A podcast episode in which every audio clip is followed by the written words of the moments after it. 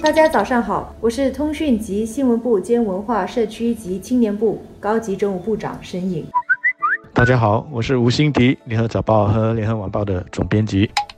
立国一代在减轻医疗费负担方面的配套内容有以下几个方面：首先是接下来五年每年都会有两百元的保健储蓄填补，然后是到社保计划、CHAS 诊所、综合诊疗所、政府专科诊所就医，可以获得额外百分之二十五的门诊医疗津贴，还有根据年龄。立国长辈可以获得额外百分之五到百分之十的终身健保保费津贴。当终身护保推出时，投保者可以获得额外一千五百元的加入奖励金。在鼓励立国一代保持身心活跃方面，配套也包括了一百元的百胜乐龄卡填补。目前已存在多种医疗津贴，再加上立国配套，立国长辈会感觉到医疗负担进一步减轻。无需申请。到了四月份，合格者会接到通知；到了六月份，合格者将收到一个“立国一代”福利包，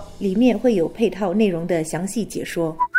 申颖部长刚才所介绍的这些“立国一代”的配套内容，还真的是不少。不过，或许是之前我们的政治领导人在谈到“立国一代”配套的时候，都不断的在提醒我们说，立国一代的配套不可能像建国一代配套那么的慷慨。大家之前也都不敢抱太高的期望，所以昨天的预算案宣布了之后，我得到的反应基本上都是说比原先所预期的还多还好。下来，我相信政府会延续建国一代配套的做法，会有一些专人去向立国一代的国人详细的解释配套的内容。虽然相对来说，立国一代的。教育程度要比建国一代的来得高，有些可以靠自己去掌握资讯，但是这一方面的沟通，我觉得还是不应该忽视的。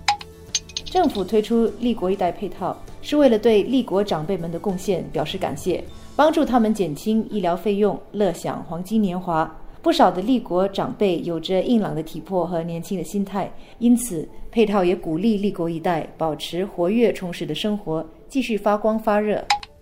我们的立国一代年龄不算特别老，许多人还是很健康活跃，甚至还在工作。立国配套是根据这些特点设计的。比方说，一百元的百胜乐林卡填补用处很多，可以用来支付在联络所上课的费用，支付公共运动设施，包括游泳池的入门费，也可以用在公共交通。此外，政府也希望鼓励立国一代踊跃投保终身护保。这是一项以防重度残障的保险计划，可以为大家免去许多有关看护费用的担忧。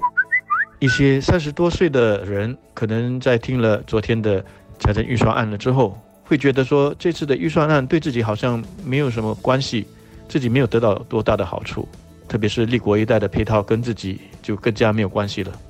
但实际上，如果他们的父母是立国一代，那么他们的父母的医药负担减轻了。也就间接的减轻了他们自己的负担。他们的父母如果积极的去保持身心的活跃，同样的，他们也将受惠。所以从这个角度来看，我觉得立国一代的受惠者还不只是那五十万名年龄在六十到六十九岁的国人。